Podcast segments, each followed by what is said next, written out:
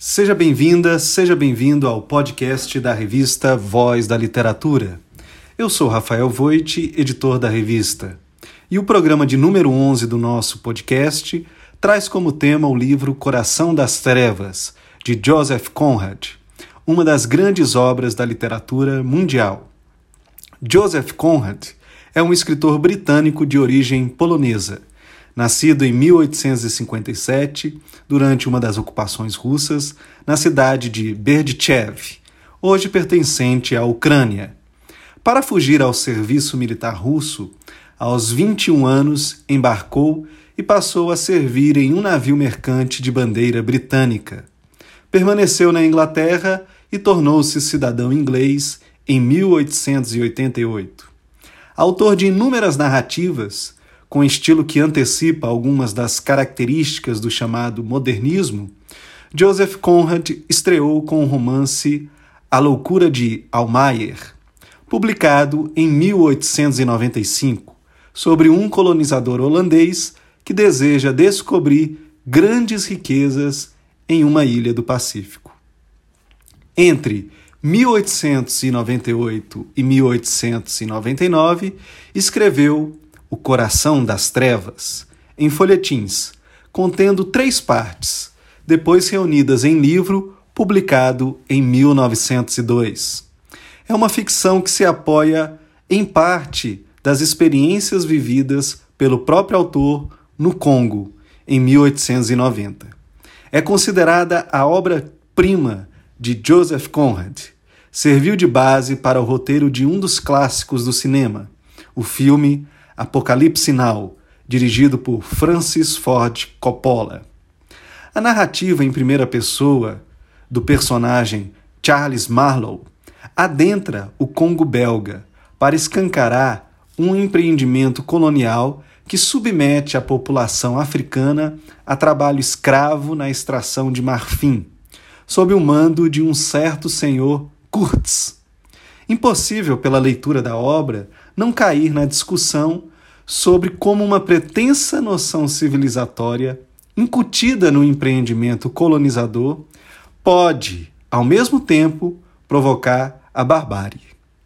Mais um confronto entre o que naquela quadra histórica se via como o centro e a periferia do mundo. A construção narrativa de Coração das Trevas revela o grande escritor que é Joseph Conrad. O autor não se encarrega de fazer a narração de uma simples experiência em terras africanas, mas vale-se de recursos ficcionais para, por meio da história, com H maiúsculo, criar a história que fará o leitor ir em busca de muitos significados sobre a presença colonizadora na África, sobre o horror provocado pelo tal Sr. Kurtz personagem este conhecido do narrador, mas jamais encontrado por Marlowe. Separamos um trecho da segunda parte do livro que reflete um pouco dessa busca do narrador pela figura de Kurtz e que compõe uma das peças do quebra-cabeça que forma esse personagem. Acompanhe a leitura. O Kurtz original tinha sido parcialmente educado na Inglaterra e como tinha a bondade de dizer ele mesmo, suas simpatias estavam no lugar certo. Sua mãe era meio inglesa, seu pai meio francês.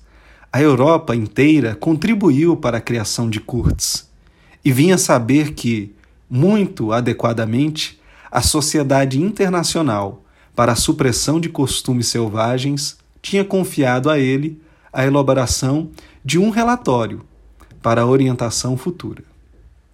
Esse pequeno trecho da narrativa indica parte dos mistérios que rondam a figura do Sr. Kurtz, um personagem que sustenta boa parte do suspense da narrativa e que conduz o leitor aos extremos da interpretação, para uma imersão na essência humana, que pode desvelar o que são o desejo de dominação, a violência brutal, o horror, a insanidade e a loucura.